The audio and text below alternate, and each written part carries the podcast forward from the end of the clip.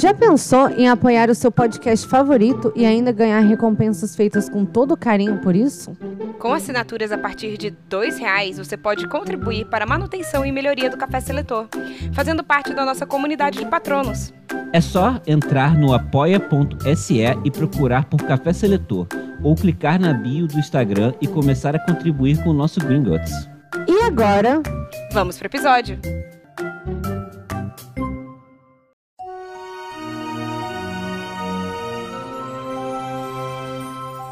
Você já conhece a plataforma Apoia-se? Nós acreditamos que existe muito conteúdo independente e interessante disponível por aí. E se você acha o Café Seletor um podcast interessante, lindo, especial, você pode apoiar a produção dessa maravilha. É só entrar no site apoia.se.com.br barra Café Seletor ou procurar Café Seletor com acento no Apoia-se para ver os valores de contribuição e as recompensas feitas para vocês com todo o carinho. E agora vamos pro episódio.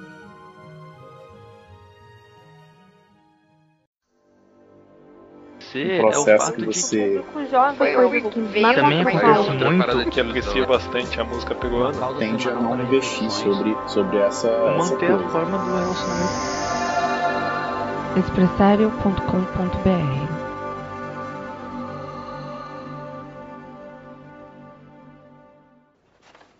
Quando eu chamar seus nomes, deem um passo à frente. Eu vou colocar o chapéu seletor em suas cabeças e serão selecionados para suas casas.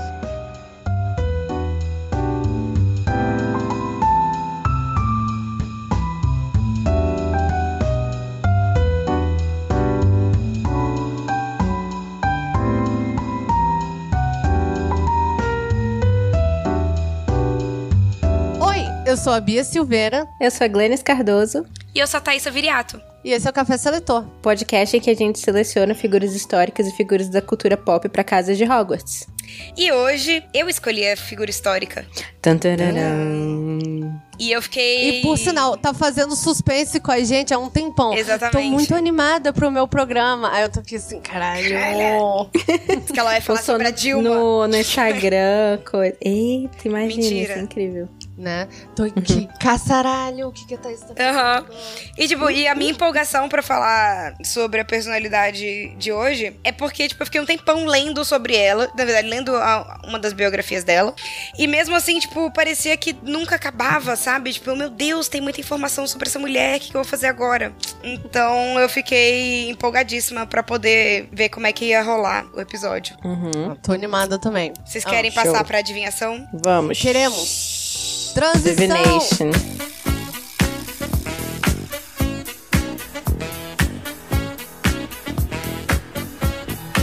Transition.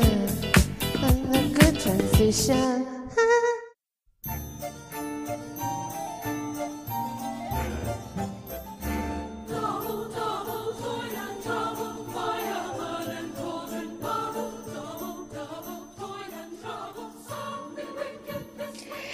Então, essa pessoa é uma mulher? É. Ahn, ela tá viva? Não. Ela é brasileira? Não é brasileira. Ela é latina? Também não. Ela é americana? Nope. Britânica? Nope. Europeia? Sim, europeia. Europeia. Francesa? Francesa, Bia Silveira. Olha, você adora Simone de França. Beauvoir. Acertou. Da olha! Caralho! Caramba, Glennis, Isso eu tô foi tipo, muito rápido, né? impressionada. Você é, foi tipo, como assim? Ela pensou assim, quem, que é uma, quem é uma francesa que a gente sabe muito? Eu ia gritar, talvez Piaf, eu acho. Nossa, ia ser incrível fazer Ia da ser Piaf. incrível um fazer da dia. Piaf também. Caramba, Já fica aí eu- no Vamos, ar. assim, quem, quem vai mandar uma mensagem pra Rafael mais rápido com Piaf? A minha lista que eu mando, mando pro Rafa já tá tão grande que eu tenho até vergonha de escolher pessoas novas. Toda vez que eu olho assim, eu, uh, podia fazer sobre essa pessoa. Eu, ai, cara, eu não vou mandar outra pro Rafa.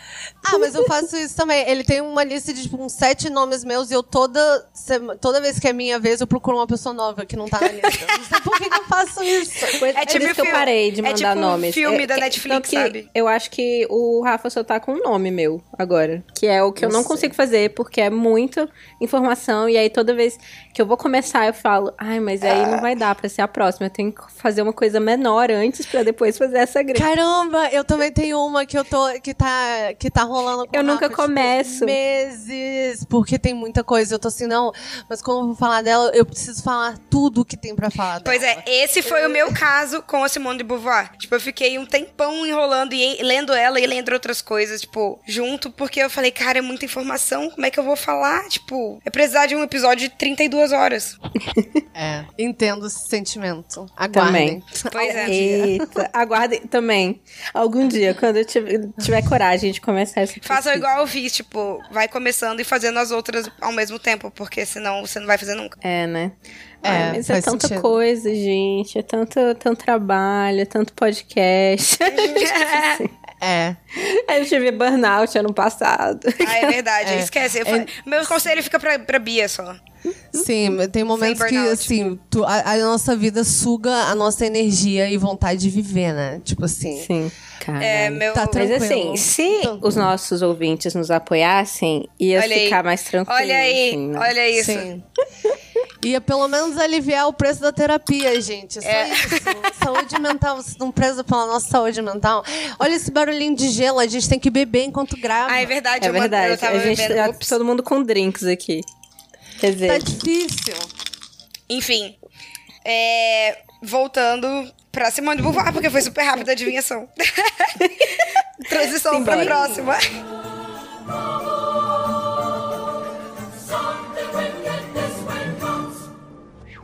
Próxima.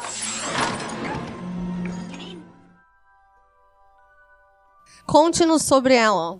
Então, Conte-nos. é, ela, eu, o que eu achei, eu queria fazer ela principalmente até o final do ano, é porque esse ano é o aniversário de 70 anos da publicação do livro mais famoso dela, que é O Segundo Sexo. Então eu falei, ah, vai ser legal falar ainda em 2019. Coisas temáticas, né? Você sabe. uhum. É, interessante. E ela nasceu com um nome tão grande quanto o meu, se não mais. E- Olha, Simone Lucie Ernestine Marie Bertin de Beauvoir. Perdão, meu francês, olha. Glennis. Não, tava ótimo, foi bom. Eu treinei. ela nasceu em Paris em 9 de janeiro de 1908, às Olha. 4 da manhã. E então temos uma. Eita, dá até pra gente fazer um. Já tá feito, More. um... Eita, uma astral. o que que vocês estão falando? Ela Uma nasceu. astral. eh, Ela tem Capricórnio, o Sol em Capricórnio, Lua em Peixes e Ascendente em Escorpião. Nossa, Olha. intensa. E Vênus em Aquário, que explica muita coisa. Isso eu já não sei. Isso já tem, tem momentos que já entram que eu fico boiando. Vênus em aquário, eu já não sei nem. Eu, Vênus é a parte do, do amor, dos É, relacionamentos. das relacionamentos. E Aquário é um signo livre. Por isso que ela gostava de relacionamentos abertos. Exato. Hum, Que a gente vai ver mais pra Entendi. frente. Entendi. Ela f- era a filha mais velha de duas filhas de Georges Bertrand de Beauvoir, um advogado. E ele era advogado, assim, em tempo integral, mas era ator amador. É tipo eu, Ah. só que com maquiagem. Uhum. tipo, o que ele gosta, gostava mesmo é a atuação. Trabalhava por obrigação. E a mãe dela, que era Fra François, Françoise, eu não sei falar isso. Françoise. Françoise Bresser, uma jovem muito, muito católica e muito, muito mais jovem que o pai. Tipo, uns 20 anos mais jovem que o pai. Uhum. E, e o que acontece? A mãe dela casou com ele e antes do avô dela, que é o pai de- da mãe, né? O avô materno, é, falir. Ele era um banqueiro, tipo, riquíssimo, assim, eles eram super classe alta. E, e ele faliu, assim, em 1909, um ano depois dela nascer. Caramba. Aí, eu, aí ela ficou sem dote. Tipo, isso era uma coisa ainda. Essa questão Uhum. do dote. Então, tipo, o avô dela teria que pagar um dote pro pai. Só que ele faliu e ela ficou sem dote. Daí, tipo, ele, isso foi uma parada, assim, na vida deles. Porque eles tentaram, sempre lutaram muito fortemente pra permanecer no status da alta burguesia. Os pais Uhum. dela. Tipo, eles sempre, tipo, mesmo estando em decadência, declinando, eles estavam, tipo, sempre ali com a pompa e a pose da alta burguesia. Uhum. E o pai dela sempre falava pra ela e pra irmã, que ela tem uma irmã mais nova, que elas nunca iam se casar, porque elas não teriam nenhum dote. Então elas teriam que, tipo, começar a estudar e trabalhar. Hum. Eu tô sendo meio. Assim, me explica um pouco melhor, melhor isso que o. Que, quem era pra pagar dote pra quem? Quem morreu? Eu não entendi isso. Não, ninguém morreu. Não é herança, é dote. Dote. Dote é um negócio que as pessoas. Na hora de casar, que você dá dinheiro pra pessoa que vai casar com você. Basicamente, você vende sua filha. É, é isso. Não, você, você vende. É, você compra. Pera, você compra pra ela casar. Ah, ah, tá, tá. É o pai da noiva que, que paga. paga. É isso que uhum. eu tô uhum. tentando entender. E daí isso. foi o avô da Simone que faliu ou foi. O avô da Simone, avô materno, pai da mãe dela. O o pai da mãe dela que faliu e não pôde pagar o dote pro ah, tá. marido. Beleza. Da... mas eles se casaram mesmo assim. É, porque eles se casaram antes dele falir. Ele não pagou ah, o tá. dote antes, ele ia pagar depois. Tá. E aí, tipo, eles Entendi. casaram e ele ia pagar. Quando ele foi pagar, o velho faliu. Entendi. E era, tipo, muita grana, se tem uma ah, ideia. provavelmente. Tipo, ele uma não. casa. Não menciona, mas deve ser tipo isso. Porque. Mas a gente tem ideia, assim. É, tipo, dote é, é muito dinheiro. É, dote é, tipo, pra essa galera muito rica era muito dinheiro. Tipo, aí você ia abaixando, assim, a classe social e ia diminuindo até não existir. Entendi. Mas era uma parada que era meio que para todos. Tá. Só que eles eram da alta burguesia. E, tipo, ele, e ele tava meio que puto de ter que voltar a trabalhar, o pai da Simone, porque ele não queria. Tipo, uhum. pra você ter uma ideia, com esse dote, ele não iria ter que trabalhar. Nossa. Então é uma, uma boa ah, grana. Ah, tá. Aí ele tá, tava puto não, agora porque... eu queria entender. É, porque ele tava puto porque ele teria que voltar a advogar, ele não gostava. E, e tava meio que puto por ter tido duas filhas, né? Uhum. Ao invés de filhos. Ou então, seja, ele teria já... que pagar dois dotes. Aí ele tava assim... Então, assim... Hum.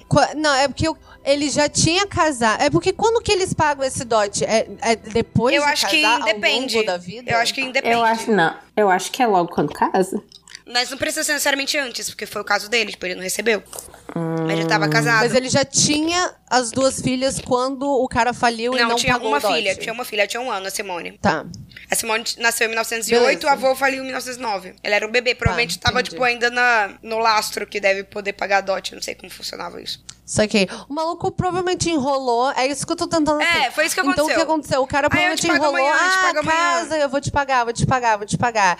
O maluco declarou falência, olha só, não tenho que te pagar hum. porra nenhuma, tô falido, vai trabalhar. Exato, foi isso que aconteceu. Entendi. Tá, beleza. Aí, e aí, tipo, por ele ter duas filhas, ele teria que pagar dois dotes. Aí ele já avisava ela desde uhum. pequena que, ó, vocês nunca vão se casar, porque não terão nenhum dote. Entendi. Só que mesmo ele, o pai não tendo tipo, um filho homem, ele lidava com a Simone da maneira que ele gostaria de ter lidado com o filho homem. Não sei se isso faz sentido. Uhum. Sim. Faz? Sim, faz. Tem vários pais que fazem isso nessa Pois é, sim. Né? faz isso até hoje, né? E, e, e, era o que ele tava fazendo. Então, com o tempo, ela foi crescendo, né? Ela já na adolescência, ele falava assim pra ela, tipo, ó, Simone pensa como um homem. E era uma coisa que, assim, ele falava com frequência e ela se sentia feliz por isso. Mas eu vou chegar nessa parte ainda. Sim. Não, ela... mas faz sentido. É misoginia internalizada, escrota isso, que a gente tem. Isso, exatamente. Sim, e também para ela isso significa. Isso era muita liberdade também, né? Porque, tipo assim. Poder pensar né? Ele, ele. Sim, ele deu uma liberdade muito, muito grande para ela ao falar isso. É horrível, a é gente horrível, sabe mas que é, é, mil níveis de absurdo, mas assim, ao mesmo tempo é algo que é sim bom para ela. É. E ele ainda falava sim, assim. Queria, é, queria dizer que ela não tava nessa classe é, de, de pessoas irracionais que, que. Exatamente. Não, ela era uma adolescente. Não, eu sei, mas tô dizendo que, tipo, porque mulheres eram consideradas pessoas burras e irracionais. Ah, sim, entendi o que você quis dizer. E como tra ser tratada como homem era uma honra. É. Sim, sim. Mas a gente tem muito disso até hoje. Até tem hoje. uma galera que tem muita misoginia internalizada. Ah, eu sou diferente das outras mulheres. É isso, é. Não, perfeito, Nossa. exatamente. E, e aí, tipo, ele ainda falava assim, quando ela já tava mais velha, ele dizia, nossa, que pena que a Simone não é um rapaz, né? Se ela fosse, ela poderia ir pra Politécnica. Meio que já, tipo, podando assim, hum, então ela não vai poder estudar isso, né? Porque é uma moça, então vai ter que estudar em tal lugar. Uhum. Uma pena. É. Aí, é. ao invés de tipo, fazer alguma coisa para ela poder estudar na Politécnica, não. Tipo, nem, pensa, nem passava pela cabeça. Não. É na primeira infância dela, ela não tinha esse, muito contato afetivo com os pais. Né? Quem cuidava mais dela era a Louise, uma babá. E, a, uhum. e aí, por isso, né, eu imagino que ela queria sempre estar tá chamando atenção. Ela era uma criança bonitinha, alegre, só que super mimada. É, as pessoas até se referiam a ela como cabeçuda, ou cabeçuda como uma mula insociável. Caramba. É. Aí ela. Qual é o signo dela mesmo? Gêmeos. Capricórnio. Ah, é Capricórnio, desculpa. Ah, sim. Viajei. É Capricórnio. E é tipo exatamente isso, né? Capricórnio, ele é o de bater a cabeça no nos lugares, né? Isso que significa. Sim. E... Na verdade, acho que touro é mais. É, é, tem mais essa. É porque os dois têm chifres, né? Os dois são embates. Tipo, É. de ficar batendo. Mas é, ambos são de, de terra. É. Enfim.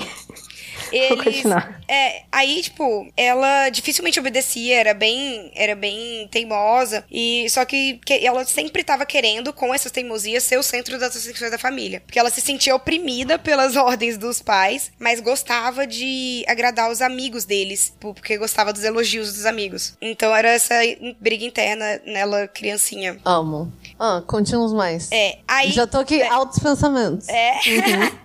e aí, ela com. Ela também, tipo, era muito intensa ainda na infância, já na infância, né? Ela, o que ela amava muito, ela, tipo. o que ela gostava muito, ela amava de paixão, assim. E o que ela desgostava, ela odiava com repugnância. E assim, pra, pra, pra deixar ela puta, era só tratar ela como uma criancinha limitada. Tipo, dar limites, assim. Sim. Tipo, ó, você não pode fazer isso porque você é criança. Uhum. Com descendência, assim. É. Uhum. E aí, ela, enquanto ela foi crescendo, ela não tinha muita amizade, assim, na- porque não ia pra escola também, né? Mas, tipo, não brincava muito com as outras crianças. Só com a irmã dela, que é mais nova, uns dois anos mais nova, chamada uh, Poupette. Na verdade, é Helene o nome da irmã, mas ela só se refere à irmã como Poupette. Uhum. Apelido. É. E, e, tipo, sempre, os adultos sempre comparavam muito a Poupette com a Simone. Tipo, ó, Poupette, você, Simone fez tal coisa, por que, que você não tá fazendo? Por que você não tá obedecendo? Então usava ela como espelho, assim. Nossa. E isso pode, muitas vezes isso pode afastar, né, os irmãos. Mas no caso delas, uniu elas bastante. Porque Uhum. ela, Ah, que bom. Sim, isso foi ótimo. Elas eram muito unidas, elas eram melhores amigas na infância. E ela gostava de ensinar a irmã dela. Então, tipo, as coisas que ela aprendia com os adultos, ela já passava pra irmã. Aí eu tenho uma citação dela que ela fala assim: Quando eu transformava a ignorância em saber, quando imprimia a verdade em um espírito, criava algo real, igualava-me aos adultos. Obviamente ela não pensava isso com 5 anos de idade. Mas, olhando pra trás na vida dela, ela, tipo, teve essa noção. Uhum. E por e por pelos pais, tipo, sempre estarem ali as- ensinando ela a brincar com as letras e tipo, elas- eles ensinavam meio que fazendo brincadeiras com ela. É, Ela foi matriculada no curso Institut Ali Adeline Desir. Tem um acento no E, como que fala? Desir, Desir, Desir. Ah, de- Escreve aqui. D E acento Aham. no E S I R. Mas qual é o acento? É o acento o da vovó. Ah, Agudo. da vovó. Agudo. Ah, então, desir. Desir. Então ela foi matriculada no curso Institut des Adeline Desir. E a irmã dela também estudou lá, tipo, entrou depois, né? Porque ela é mais nova. Ela já entrou sabendo ler algumas palavras e contar um pouco, alguns números. E era uma escola Caramba, com quantos católica- anos? Cinco. Tá bom. É que ela tá bom, né? Era uma escola. Não, tá bom, tá bom. É tipo uma idade boa pra alfabetização, Bia? É isso? Sim, sim, é porque. Não, é porque assim, tá, mas ela entrou com 12 anos ou com, tipo. Não, é que Quatro, provavelmente. então. É porque hoje em dia a alfabetização é aos seis, né? Eu acho que lá era um pouco mais tarde, naquela época. Mas também não Sim, não, ela saber. Não, é isso que eu tô pensando. Ela saber isso com 5 anos é coisa pra caralho. Tá bem? Sim. Tá bom?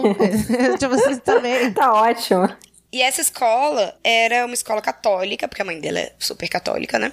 E só pra meninas. E naquela época, os intelectuais daquela época já achavam escola católica só pra meninas, tipo, sou século XVIII, século XVII, entendeu? Tipo, era assim, nossa, Aham. isso daí é tão passado. Então já era algo que não era moderno, né? Não era bem ultrapassado. Porque as escolas católicas, só pra meninas, eram vistas como lugares onde as jovens aprendiam uma das duas opções: casamento ou convento. Então já tinha um preconceito com as escolas católicas só pra meninas. Uhum. E foi lá que ela estudou e enquanto ela estudava, enquanto ela tava tendo aulas, a mãe dela sentava atrás na turma, sabe? Tipo, a mãe dela ficava assistindo as aulas com ela. Que isso? É, pois é. Porra. E, parecia que isso era algo que a maioria das mães faziam no- nos primeiros anos de Gente, escola. que assustador. Eu também Tipo, achei bem cê- É isso que eu ia falar. Eu- esse- é uma parada, tipo, a mãe dela tinha aquela síndrome do, do ninho vazio. ou era, tipo, uma mãe anos, né? Maluca. Então, parece, pelo que eu li, é, a maioria das mães faziam isso, então era algo normal. Só que a Simone via aquilo como intrusão. Ela considerava a mãe uma intrusa, que estava espiando cada movimento dela. Uhum. Sim. Bom, o que faz total sim. sentido. Porque era o que ela tava fazendo. É. E, e, desde então ela teve altos entraves com a mãe, assim, pro resto da vida. Tipo, ela tinha, assim, bastante admiração pelo pai, que eu vou falar daqui a pouco. Mas ela, a mãe era, tipo, briga o tempo todo. Hum.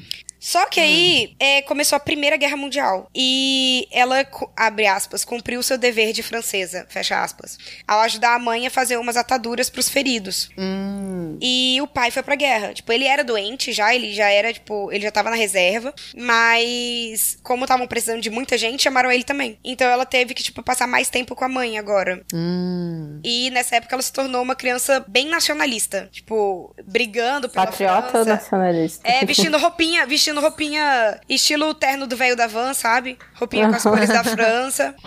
E, e até, tipo, um caso que ela pegou uma boneca dela que ela viu que era made in Germany e ela, tipo, jogou pra fora do carro.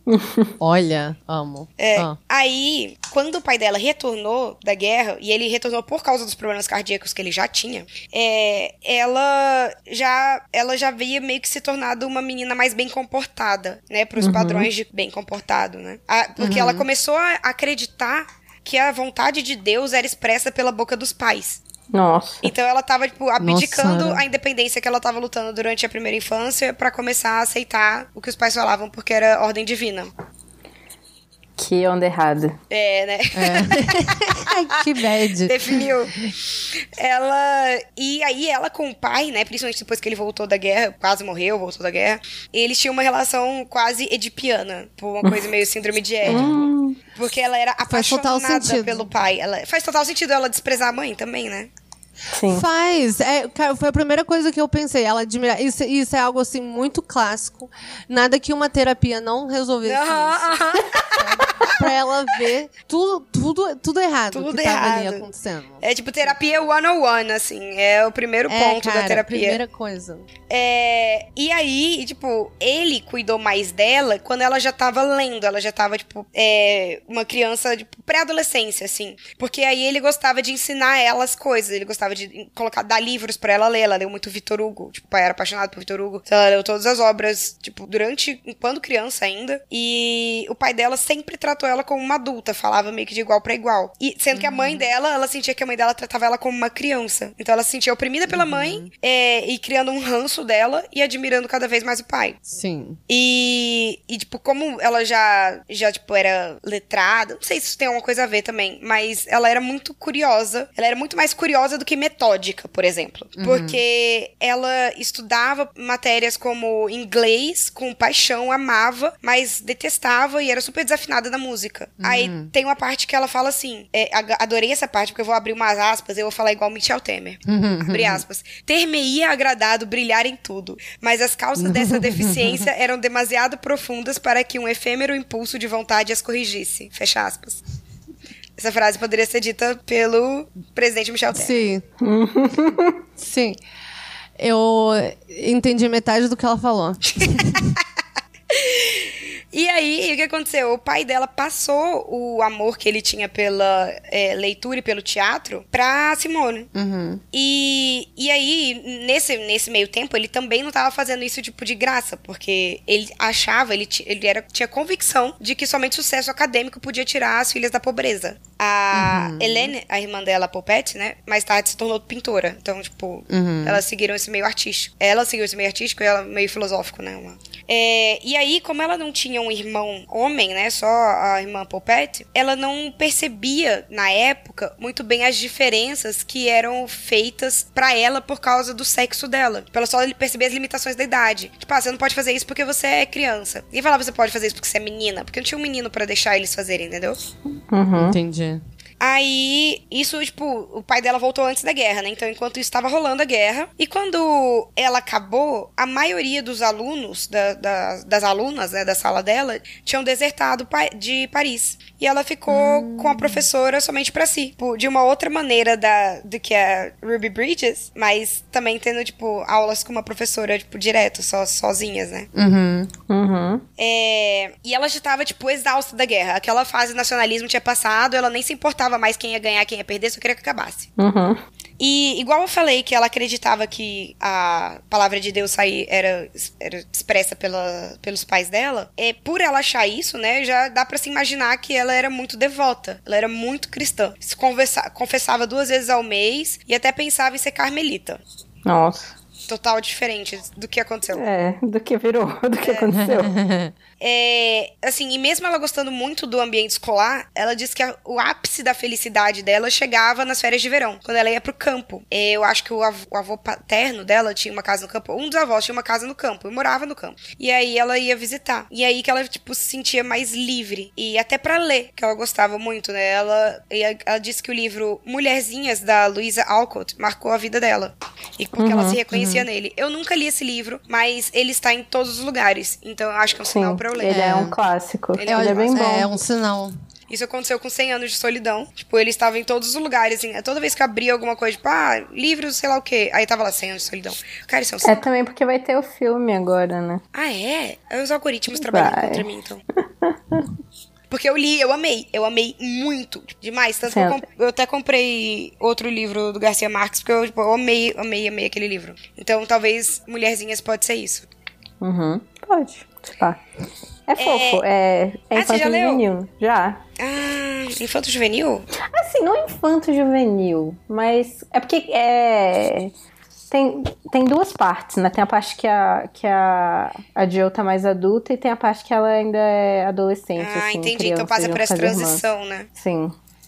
Daí. Aí... Não, pode falar. Hum, sim, continua. Não, pode falar. Daí ela Tipo, voltou pra, voltava pra escola depois das férias de verão, normal. E com 10 anos, ela conheceu a melhor amiga dela. Que chama. Ela chamava ela de Zazá. Mas o nome dela era Elizabeth Lecoin Mabille. Eu acho que eu falei uhum. certo.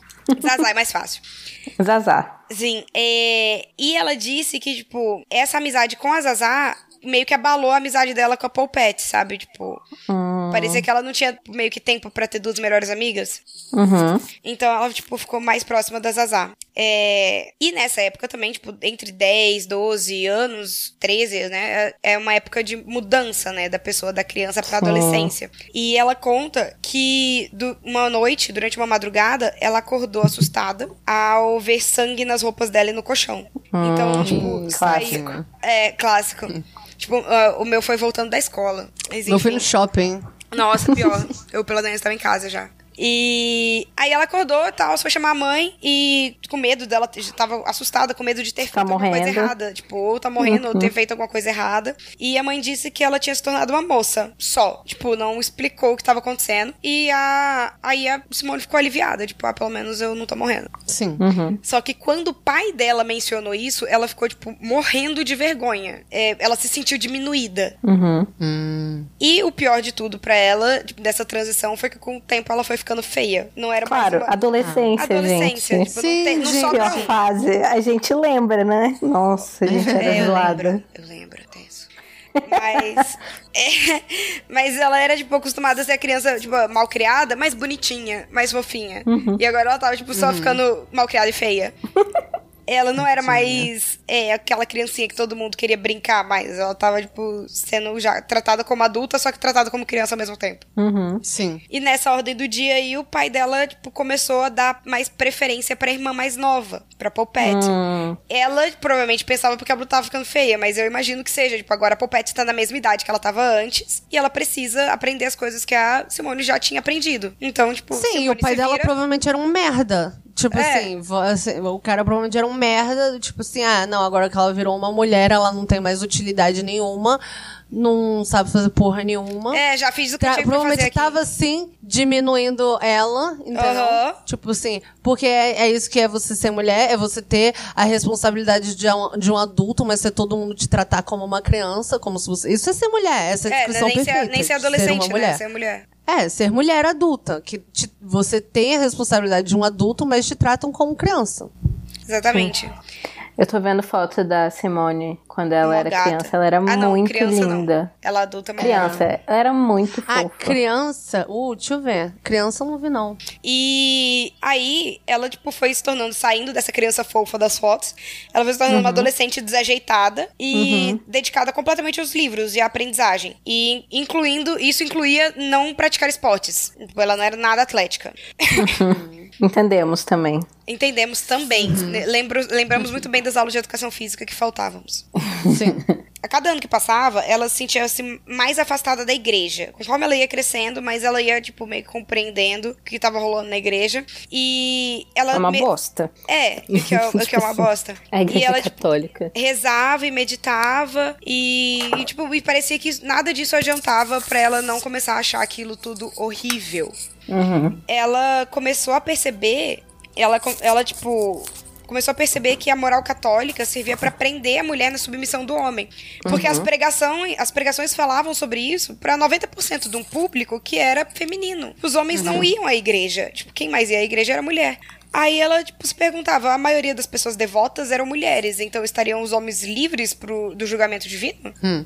Né? Uhum. Cheque mate. Cheque mate. E vou te contar que eu li essa parte, eu tinha acabado de voltar de um estudo bíblico.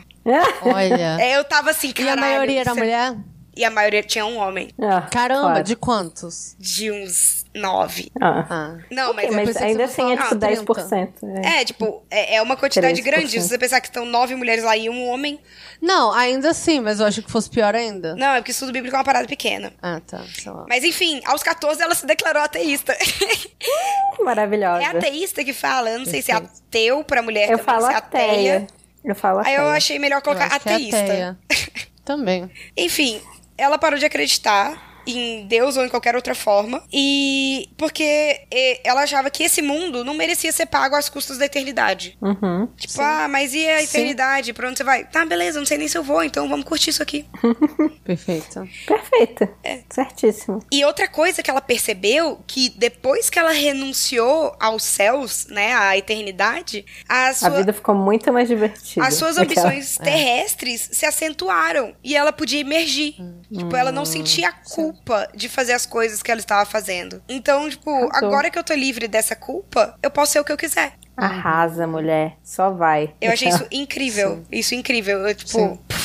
Ah, e assim, e nesse processo, ela ainda era muito amiga da Zazá, e a Zazá super católica. Tipo, isso não afetou muito a, isso, a, o relacionamento delas. E, e, andar junto com uma pessoa da mesma idade que ela, começou a ver, é, a comparar os adultos e a se comparar e, e conseguir ver, se ver com seus próprios olhos. Tipo, ela se via como os adultos viam ela, que eram julgamentos externos. E agora andar com uma pessoa da mesma uhum. idade fazia muito mais sentido. Ela conseguia ver como os adultos uhum. enxergavam ela. Uhum. Como ela se enxergava. Uhum. A Zazá foi uma influência enorme na personalidade da Simone. E, tipo, e nas form na formação dela como pessoa. Só que aí, quando Nossa. elas se formaram em 1924, Simone, inclusive, se formou com distinção, uhum. a família da Zazá foi embora para Berlim. E aí elas Nossa. só se comunicavam por cartas. Oh. Lembrando que não tinha Skype naquela época, né?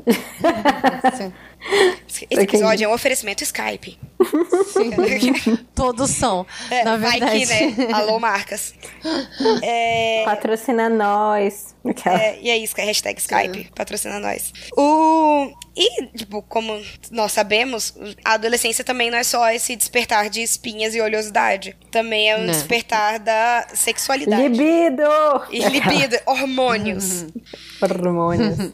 Como e a ela... gente viu no episódio de, de, de, Big Mouth. De Big Mouth. De Big Mouth. Uhum. A Hormone Monster, a, hor, a Hormone Monstress dela tava chegando. Tava. E. Amo. E o primeiro crush dela foi um primo chamado Jacques Champagner. Então, tipo, esse Jacques, ele era. Ela, ela teve um crush com, nele, inclusive por muito tempo. E ele acabou se tornando o seu mentor intelectual e amigo. Porque, como a Zazá não tava mais lá, não tinha mais um amigo presencial, né? Hum. Só que, como ele era um homem, a mãe dela esperava que ela se casasse com ele. Hum. Com primo, aquela. É. Gente. Nada mais comum naquela época. Ah, porque ah, você mora no Mato Grosso. Cara, isso acontece aqui até hoje. Até hoje. Eu vou te falar que a, a, irmã de uma amiga minha é casada com o primo. E ela, tipo, é te, bizarro, colocou o sobrenome gente. dela duas vezes. É tipo, Campos e Campos. Mentira. Gente, vocês não lembram daquela novela do Manuel Carlos que o Rodrigo Santoro ficava com a prima com a Camila dele, Pitanga. que era a Camila Pitanga? Mas aí eu não me importava porque eles eram maravilhosos. porque eles podiam ser até irmãos. Eram tipo dois tipo Lannisters, né? E eles ficavam repetindo, porque amor de primo não acaba nunca. Eu ficava, meu Deus. Ai, que preguiça. por favor. Eu só quero ver vocês dois pegando. E os atores não são. É, não, não precisa nem falar, né? Então eu fico ok. Não, sério, Camila Pitanga, tipo, velho. Gente, Camila tem, Pitanga é mulher é difícil. Que, não. Enfim. É. a, gente, a gente foi pra, pra Camila Pitanga, assim, né? Do nada, de onde que a gente tava. A gente tava no Jax. O primo que, primo. que, que a mãe tava, que casar. Você tava falando dos primos se casando. É, ela queria. A mãe dela queria que ela casasse com o primo. E assim, no início, ela comprou essa ideia. Ela chorava de amores por ele. Tipo, achava oh, que. Ela Deus, achava que amar era sofrer. Ai, claro. Só que aí, Os assim. Românticos. Romantismo com R maiúsculo, etc. Exatamente. É, tipo, aquela assim, tem que ter sofrência. É, estilo sertanejo universitário. É. E se ela, ah, não, se ela fosse atualmente, ela estaria escutando Los Hermanos ou Sertanejo Universitário, não tem outra opção. Amo. Falcão. Falcão. Eu tô viciada Amo. em Falcão. Desde, o, desde a playlist lá, eu tô viciada em Falcão. Gente, a gente tem que compartilhar essa playlist com tem vocês. Que, tem, tem é. uma. Gente, vocês precisam ouvir uma música, Coração de Frango. Nossa, eu chorava de rir. Eu tava assim, caraca. Como é que ela era? Que eu, eu não posso nem mais ir num churrasco. Coração de frango atravessado. Mentira! Espeto. Caraca, é muito bom. Sério. É, é a playlist do Brasil fora da fora OCDE. Da, da OCDE. É. é a melhor playlist da vida. Sim. É melhor. É a melhor playlist que vocês vão ouvir hoje. Sim, de nada. Desde já.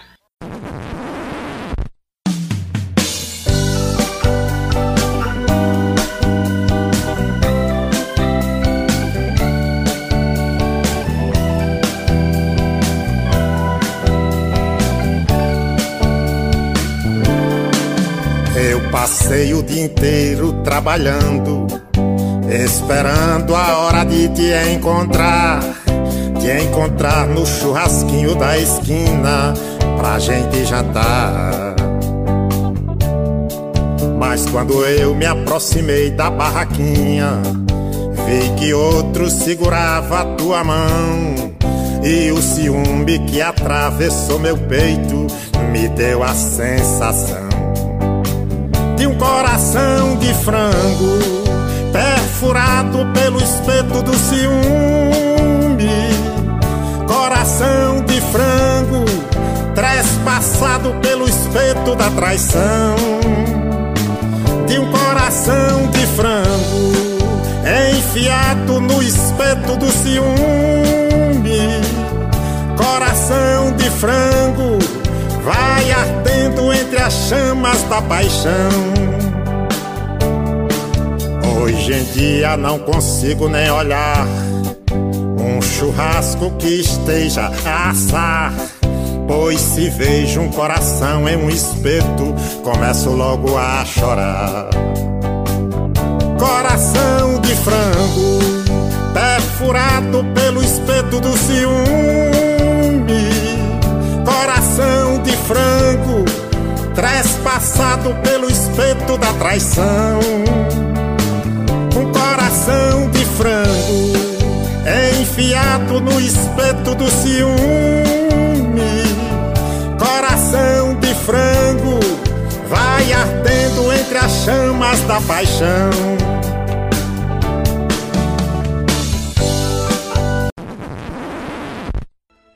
É, só que aí o que acontecia? Tipo, com o tempo ela foi vendo que não era bem assim, né? Essa questão de, de sofrer por amor no churrasco olhando o coração de frango. ela, ela, tipo, por um tempo ela achou realmente que eles se casariam, né? Ela tava apaixonada. É, só que pra. Quando ela percebeu que pro Jax casar seria um fim é realmente um fim. Caraca. Ela, é, ela, tipo, não queria acabar tão cedo. Ela falou, cara, ah. tipo, se pra ele é um fim, pra mim é o quê? é. E aí ela, é. ela dizia, abre aspas, horror é este amor que me amarra, que não me deixa livre, fecha aspas. Essa, essa fala foi um patrocínio de Vênus em Aquário. Amo. Entendi agora. Entendeu, Bia? O que é uma Vênus em Aquário? Entendi agora. e. Só que aí o que aconteceu? Ela, tipo, aos 15 anos, né, já tinha decidido que ela queria ser uma escritora. Uhum. E eu não sei por que cargas d'água, ela resolveu passar no vestibular de matemática.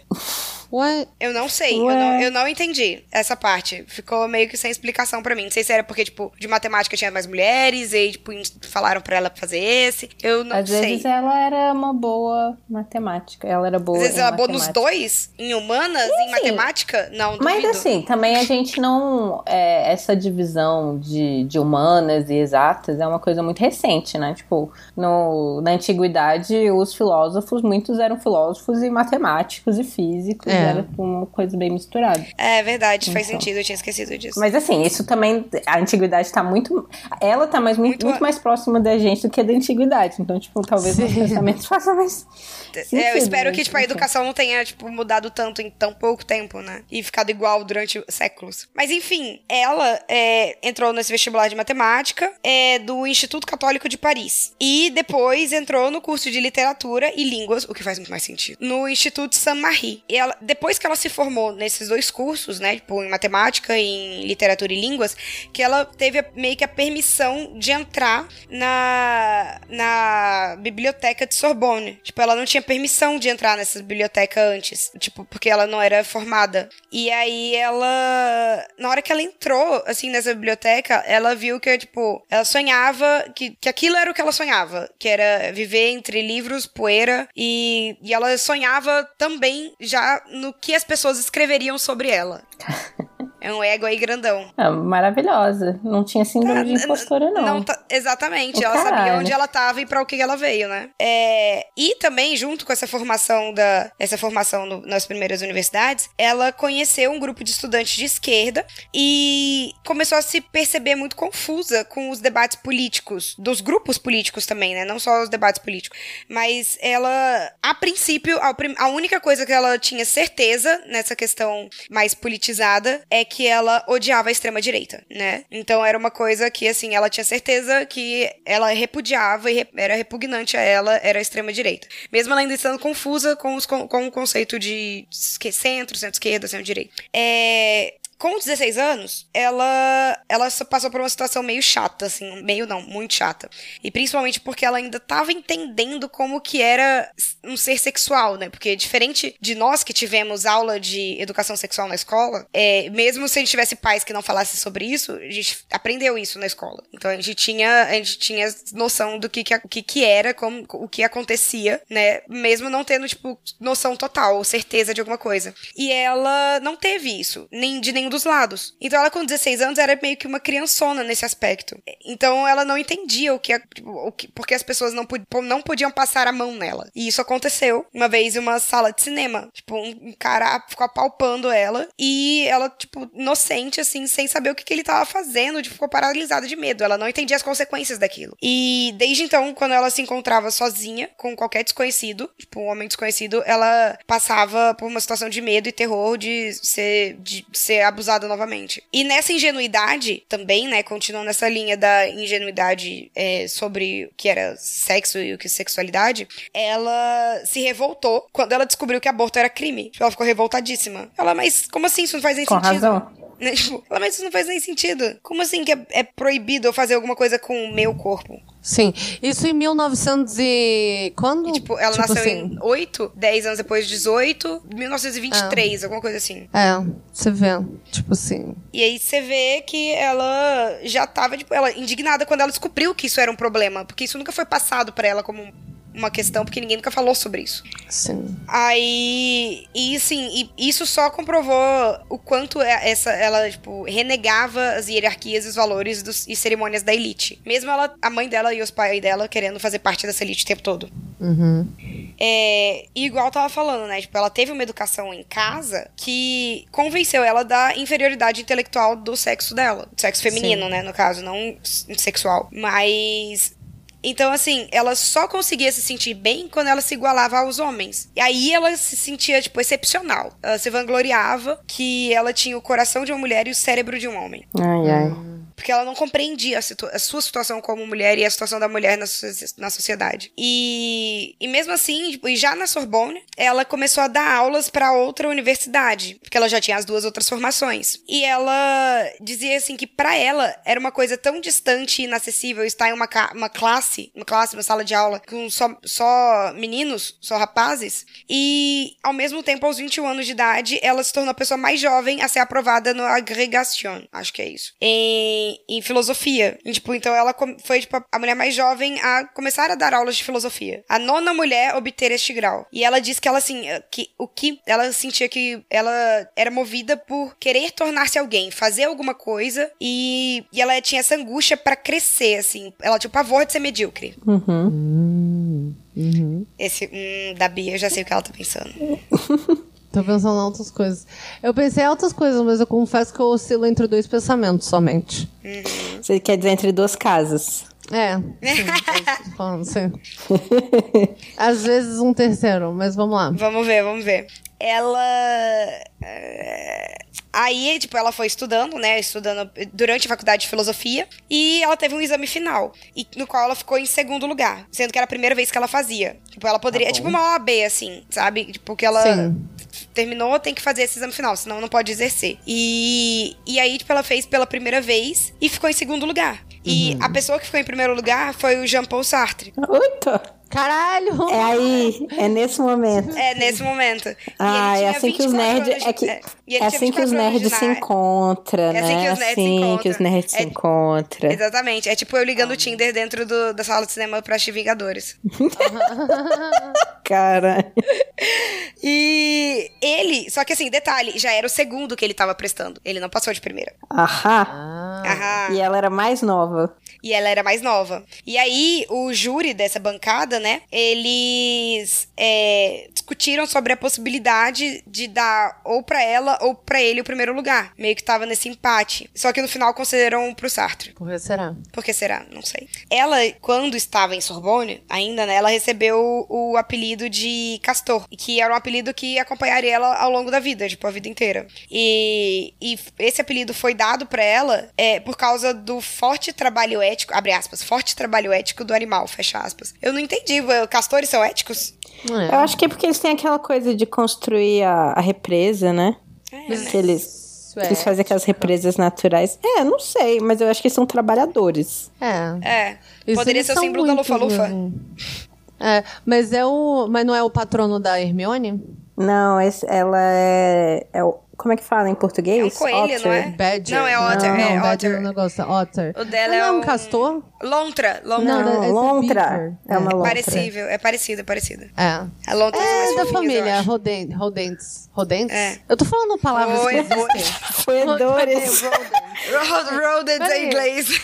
É, As professoras de inglês tudo quis... É, rodentes em inglês. É, roedores. Eu, eu, falei, assim, muito naturalmente, assim, em português, rodentes, aí eu parei assim, peraí, eu tô falando uma palavra que coisa errada. Ai, é... gente, são muito fofos os, os... Esqueci o nome deles em português. Os castores ou os a lontras? As lontras. Ai, As gente, lontras. eu acho muito fofo lontra. Eu queria muito passar a mão numa lontra, elas parecem tão macias. Ela, e elas dormem de mãos dadas. Não sei se já viram esses vídeos? Lontras. Peraí, deixa eu ver aqui. Tem, eu sigo um perfil no Twitter que são, tipo, baby otters. que é pra, tipo, que é, ficar, é só ah. videozinho e imagenzinha de lontras fofinhas se abraçando. Cara, é não. perfeito. Eu sei oh. o que são lontras, talvez eu não saiba o que são castores, então. Castor tem aquela a, a, cauda maior, porque eles batem. Ele, ah, não, eles são completamente. Não, tipo assim, a aparência eles são bem diferentes, sim. Eles Beleza, batem no, no, negócio pra, pra fazer as, as Sim, eles são tipo uma lá. mini capivara, é o que eles são. Só que com é. essa cauda. com essa cauda, é uma capivara Sim, de essa cauda. Que, essa cauda, tipo, pra bater nas coisas. Sim. É, desculpa, eu desviei total da parada. De boa, de Acho boa. que talvez seja bom cortar isso aqui. É, sobre castores e, e lontras, né? 30 eu, minutos. Rodentes em geral. Vamos cortar todos os rodentes. e... É, vou aproveitar o, o, a pausa uhum. e mudar um pouco de assunto, né? A gente tava falando bastante sobre a Sorbonne, falando bastante sobre, tipo, ela como acadêmica, né? Vou uhum. voltar um pouco pra amizade dela com a Zazá. Que, lembra uhum. que eu falei que ela, tipo, sempre man continuou mantendo é, contato com ela por cartas? Uhum. Pois é, elas continuavam amigas e, assim, os pais dela, os pais dela nunca gostaram dessa amizade.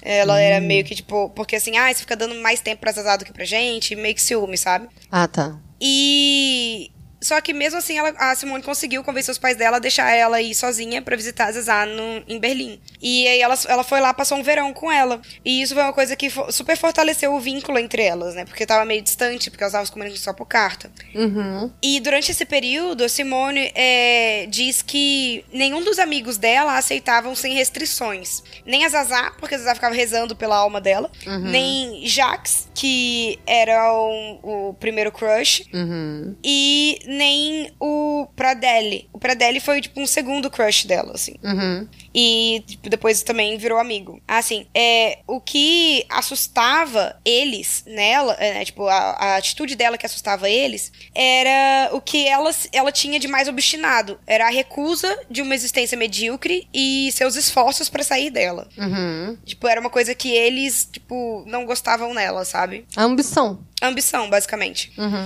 E então, assim, ela passou por um período, né, nessa parte que ela, tipo, sentia que os amigos dela meio que estavam, tipo, todos tinham restrições contra ela. Ela diz que ela sentia uma porção de coisas a dizer, mas reconhecia que escrever não era uma arte em que ela era perita. Ela achava que ela não hum. era boa em escrever, imagina se fosse, né? É. é então ela somente ficava anotando vários assuntos, vários pensamentos e, tipo, pensando às vezes em escrever um romance, no romance no sentido novel, uhum. até ela decidir compor sua primeira obra. Ela começou a escrever o romance A Convidada. Uhum. Uhum. Mas não era só de livros que vivia Simone. Ela começou a frequentar bares com o seu amigo Jacques, Uhum. escondida dos pais, né? Porque os pais, assim, eles começaram a proibir a amizade na hora que eles começaram a ver que não ia rolar casamento ali, que era só amizade mesmo. Então os pais já estavam, tipo, meio que apavorando, assim, a, a amizade deles, porque. Ah, tava, tipo, não, desse mato não sai cachorro. Próximo. E, e aí, só que ela continuava super amiga do Jax. E ele um dia chamou ela e falou: Ah, vamos ao cinema. Aí ela, ah, vamos, mãe, pai, posso ir? Aí, tipo, depois de muita briga, os pais deixaram ela ir. Aí no meio do caminho, Jax falou: A gente não vai ao cinema, a gente vai pro bar. é, aí eles foram pro bar, ela teve um porre, tipo, um puta porre do, de, assim, de começar a chamar o garçom pelo nome, um nome que não era dele. Tipo, uhum. tipo virou amiga do, do bartender, só que, tipo, errando o nome do cara. E quando ela voltou para casa nesse dia, os pais estavam acordados, esperando ela, tipo, e a mãe em prantos, com medo do Jax ter desonrado ela. Caramba. Uhum. Mas essa foi a porta de entrada para a vida boêmia dela. Sim, depois do primeiro bar, não largou nunca mais. E ela saía bastante com uma prima, que era mais velha e, tipo, que também era do bar. Bela recatada e do bar. Uhum. E essa prima, inclusive, foi a primeira que passou maquiagem nela. Eu achei isso legal de anotar só porque eu sou maquiadora. Tipo, ela foi a primeira vez que ela passou rouge nas bochechas. E ela disse que ela, ao se olhar no espelho, ficou encantada com a sua própria imagem. Caramba. A, eu sempre me pergunto, é porque passou muito bem, né? Porque, assim, ela ficou o quê? Rosa. Tipo, eu não... É. Isso não faz é. sentido pra mim, né? É porque a gente pensa, né? Tipo, às vezes vezes ela podia estar tá com, sei lá, uma cara de morta, assim, tipo, cansada, pálida. E a prima dela foi lá, passou um ruge nas bochechas e um pouquinho na boca e pronto, tá viva, né? Tipo, é, cara de saudável. É, só, eu acho que eu nunca soube passar. Tipo, eu nunca me olhei no espelho com maquiagem e fiquei assim, uau!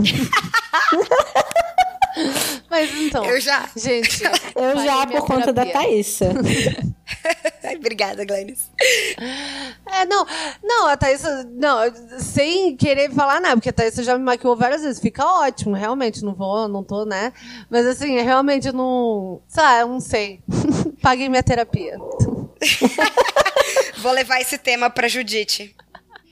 Não sei nem qual é o nome da sua terapeuta, já tô chamando ela de Judite. Sim, vamos deixar o nome dela como Judite. Judite. A nossa Judite. A nossa tipo, Judite. eu também tenho uma Judite. Sim, todas nossas Judites. é... Daí, ela virou, entrou nessa vida de baribar, de mesa em mesa, encontrando uns homens canalha no meio do, do caminho. Tipo, ela conta umas Ótimo. três histórias. Ela conta umas três histórias de uns caras escrotíssimos. Gente, que falando nisso... eu nem quis nisso... colocar aqui pra não dar ibope pra eles. Ai, credo. Falando nisso, agora que eu tô solteira, será que eu entro no Tinder? Ai, entra! Mas assim, eu, eu adoro brincar de Tinder, né? Bia sabe. Que, Sim, poxa, eu, eu, e Rafa eu também. A gente adora ah. brincar no Tinder, até isso. Eu fui pro Rio e, tipo, eu tava, eu tava namorando um outro boy na época. E eu entrei no Tinder pra ver qual é que era que ia ter, o que, que ia, o que ia aparecer. Cara, aparece coisas incríveis de hilárias. é muito bom. É muito bom. Você vê de tudo. Você vê gente que você, hum, realmente pegaria essa pessoa. Mas você vê gente que, assim, gosto de ser é, sodomizado. Me chame, me chame de escravo. E a foto é, tipo, um pé amassando uma, uma cabeça, assim, sabe? Tipo, é, não faço não faço programas. E, tipo, o cara, é. tipo, falando desse jeito, assim, umas coisas, tipo. Não, o Rio também deve ser um universo paralelo, né? É um universo Porque, paralelo. Tipo assim, assim nenhum, nenhum problema com quem realmente sinta, sinta tesão com sadomasoquismo ou nada disso. É porque a descrição, ler isso é engraçado. entendeu? Tipo, Sim. a pessoa tá parar e escrever, assim, tipo, falando como requisitos. É muito engraçado, eu amei.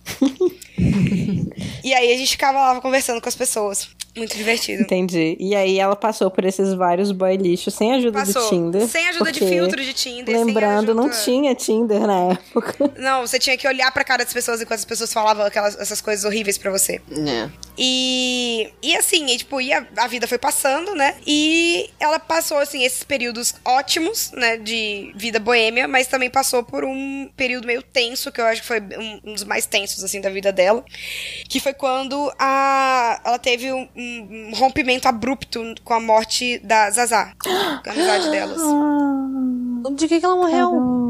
Ela morreu é, de. Existem, tipo, acho que duas hipóteses aqui. Acho que era hepatite, alguma coisa assim. Coisas que hoje em dia ela provavelmente não morreria Ter, de, é, mas nessa teria, época. Ela teria tomado vacina. Quem hum. é anti-vacina, ela teria tomado uma vacina pra hepatite, nunca teria pego e estaria viva. Ela morreu com 21 Sim. anos. Caramba. Sim. E ela.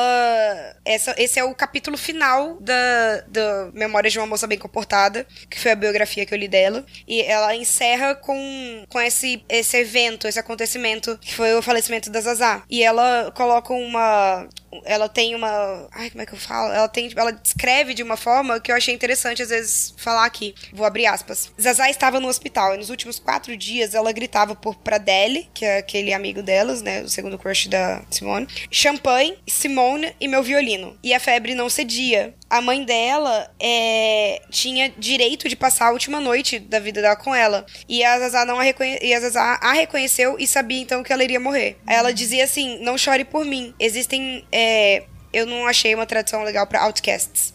Proscritos. Proscritos. É, existem proscritos em todas as famílias. Eu sou a da minha. Aí. E a última vez que a Simone a viu, ela estava deitada, cercada de velas com flores, quase irreconhecível. Nossa. E os médicos achavam que podia ser meningite, desculpa, não é hepatite. Meningite. Hum, Mas ah, ninguém tem muita certeza até hoje. As pessoas ainda hum. morrem de meningite hoje em dia? Cara, sim. Sim. É? Sim, meningite Sim. é. Acho que é uma infecção no cérebro, né? Eu posso, gente, pelo amor de Deus, eu posso estar tá falando uma merda muito gigante, mas eu acho que, tipo. Não, eu acho que é algo assim mesmo. É. é, eu achei que era, tipo, algo que nem, sei lá, hepatite. Tipo, dá pra sobreviver. Eu tenho. Tia... É uma inflamação no cérebro e na, e na espinha na spinal cord. na coluna dorsal. É, é coluna dorsal. Minha tia parou de estudar na quarta série porque ela teve meningite. Mas, Mas ela tá viva? Não, ela morreu. Ela nasceu em 1923, é a tia Penha. Tipo assim. É, é. Ah, não, mas a tia Penha viveu até os 95 anos? É, até os 90. Porra, então tá ótimo. Meningite não, não é tão, tipo, horrível assim. Não, né? Pô, em 1920. Pô. Ah, não, essa é verdade, né? Ela nasceu em é 23. Verdade, ela... É, é mais então, ou menos essa ter, época. É, deve ter acontecido. Huh, é. Então, situações precárias mas, aí, né? Lá, é, mas, nem, então. mas nem toda doença, tipo, leva à morte é. também, né? Sim, é. a pessoa às vezes pode morrer de gripe, né? É, sim. sim. Então, já que aqui a gente acaba o, é, a primeira autobiografia da, da Simone de Beauvoir sobre a juventude dela, e como esse episódio vai ficar bem longo, a gente vai parar por aqui e semana que vem a gente continua com a história da Simone de Beauvoir. Mal feito? Feito.